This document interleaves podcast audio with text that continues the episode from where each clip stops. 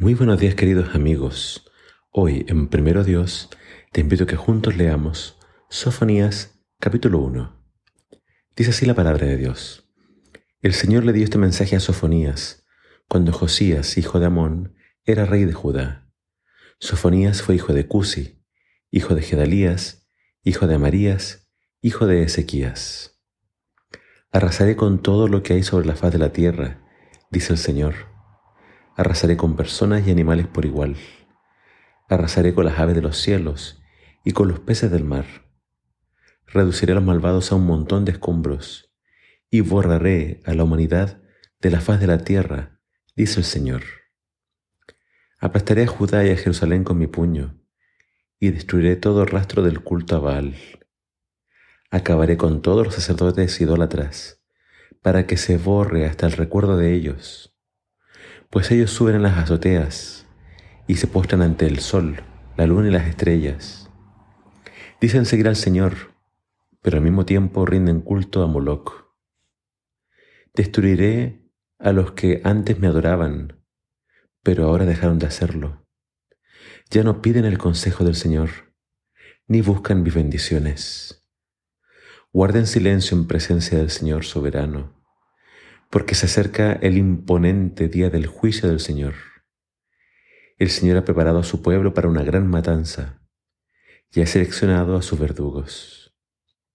En ese día del juicio, dice el Señor, castigaré a los líderes y a los príncipes de Judá y a todos los que sigan costumbres paganas. Sí, castigaré a todos los que toman parte en cultos paganos y a los que llenan las casas de sus amos con violencia y engaño en ese día, dice el Señor, vendrá un grito de alarma desde la puerta del pescado, y por el eco resonará por todo el barrio nuevo de la ciudad. Un gran estrépito se irá de las colinas. Giman de dolor los que viven en la zona del mercado, porque todos los comerciantes y negociantes serán destruidos. Buscaré con linternas en los rincones más oscuros de Jerusalén, para castigar a quienes descansen cómodos con sus pecados. Piensan que el Señor no les hará nada, ni bueno ni malo. Por eso serán despojados de sus posesiones y sus casas serán saqueadas. construirán nuevas casas, pero nunca vivirán en ellas.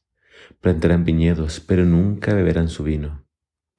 Ese terrible día del Señor está cerca. Viene deprisa. Un día de llanto amargo.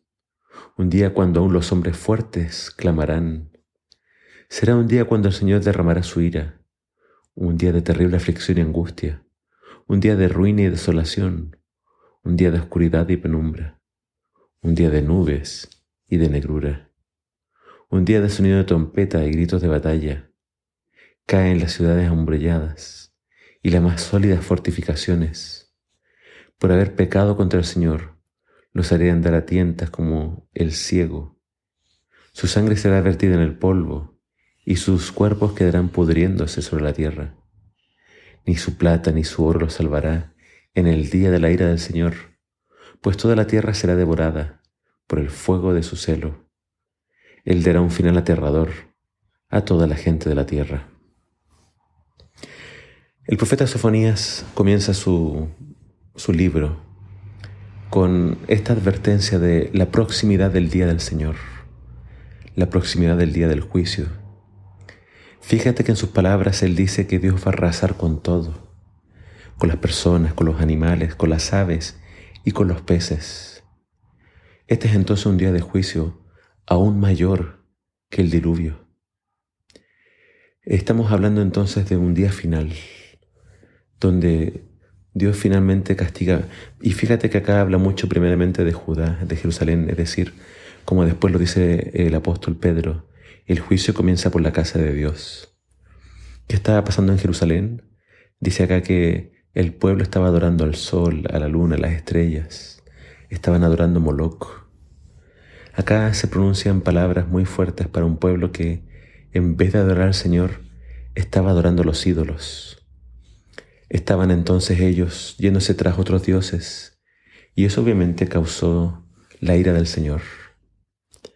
Acá se nos habla de un pueblo que abandonó al Señor y dejó de darle gracias por sus bendiciones. Es increíble cómo hoy en día, hasta el día de hoy, hay muchas ofertas. Las personas pueden elegir muchos caminos, pero lo que tienen en común todos estos caminos es que alejan a la gente de Dios.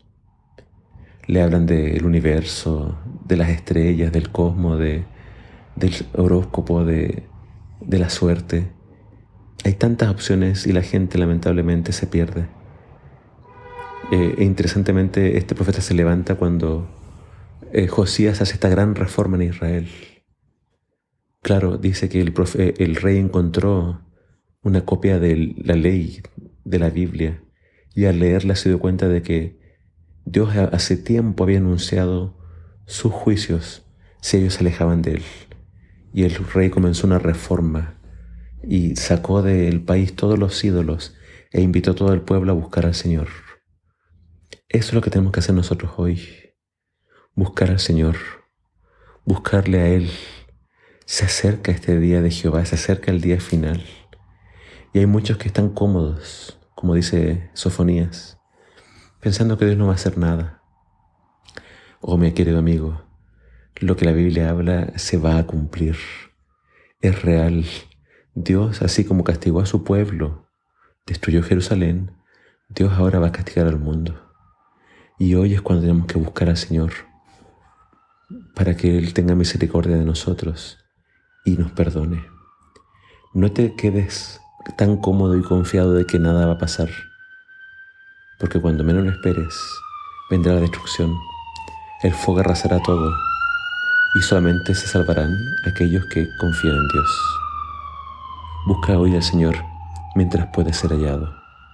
Que el Señor te bendiga.